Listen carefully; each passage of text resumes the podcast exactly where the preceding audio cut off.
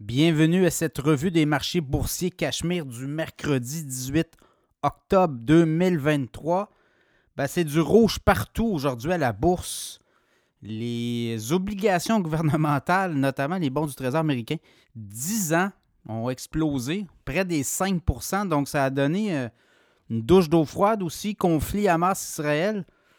On est nerveux. Donc, euh, dans ce contexte-là, je regarde le TSX en baisse de 242 points.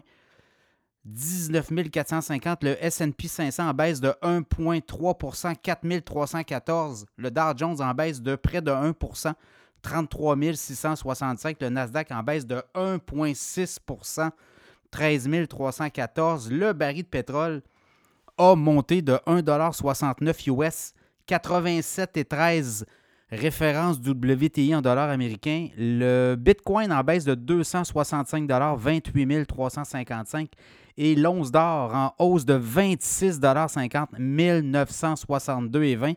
On comprend que dans une telle situation, ben, les, euh, les investisseurs se réfugient dans l'or. Donc, ça pourrait être euh, à surveiller. L'once d'or, euh, l'or a pris quand même, là, depuis, je dirais, deux semaines, a quand même pris du galon. les nouvelles, il y en a plusieurs. On va y aller avec, au côté américain, Netflix. Netflix, des résultats au-delà des attentes, là, les hausses de, je regardais, notamment 10% le nombre d'abonnés au troisième trimestre. Donc, on a gagné 8 quasiment 8,8 millions d'abonnés. On est rendu à 247,1 millions. Et je regardais en après-marché le titre de Netflix. Euh, et comme on dit, là, était en orbite, une hausse de 41 dollars. 12% euh, de hausse en après-marché au moment où je vous parle. Euh, le titre de Netflix a, terminé la journée à 346,19. Donc, euh, ça sera surveillé. Netflix, c'est les technos. Hein? On commence à voir les résultats financiers des technos. On a eu ce matin Morgan Stanley aussi. Euh, dans le cas de Tesla, on a aussi les résultats de Tesla. Et là, ben, c'est beaucoup moins reluisant. On savait que Tesla a baissé quand même à plusieurs reprises les, les prix de ses voitures pour concurrencer notamment en Chine, en Amérique. Donc, ça fait en sorte que du côté de Tesla, voyez-vous, baisse du chiffre d'affaires euh, et également baisse des revenus au niveau des profits nets. Donc, euh, ça fait en sorte que Tesla pourrait se faire brasser. Là, je regardais qu'en après-marché, on était dans le vert, mais ça peut aussi jouer beaucoup là, euh, d'une minute à l'autre. Donc, le titre de Tesla montait de 3,84 en après-marché à 246 et 52. Ça va être à suivre aussi. Sinon, les autres nouvelles, je regarde un peu euh, Air Canada, des analystes. Voyez-vous, le titre de Air Canada là, est à son plus bas depuis juillet 2022.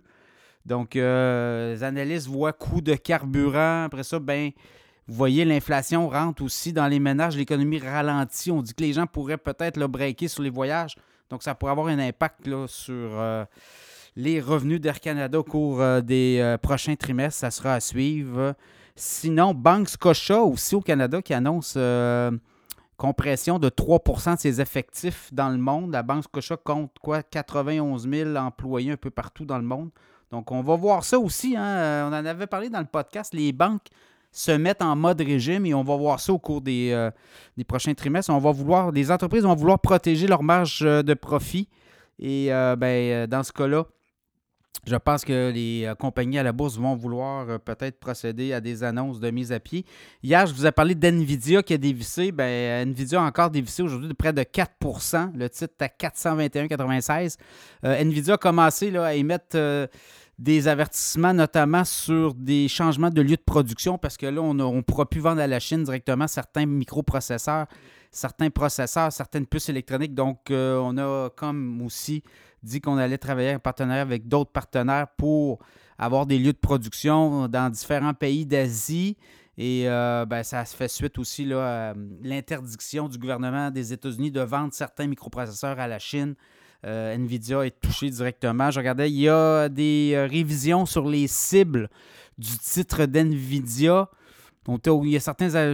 Aujourd'hui, le Citigroup a parlé d'une réduction de cible de 630 dollars d'ici un an à 575 dollars. Donc, c'est un peu ça. Ça va jouer un peu d'un guideline, là, mais euh, je ne pense pas que c'est catastrophique. Je pense qu'il y a peut-être une opportunité pour euh, acheter NVIDIA. Ça sera à surveiller.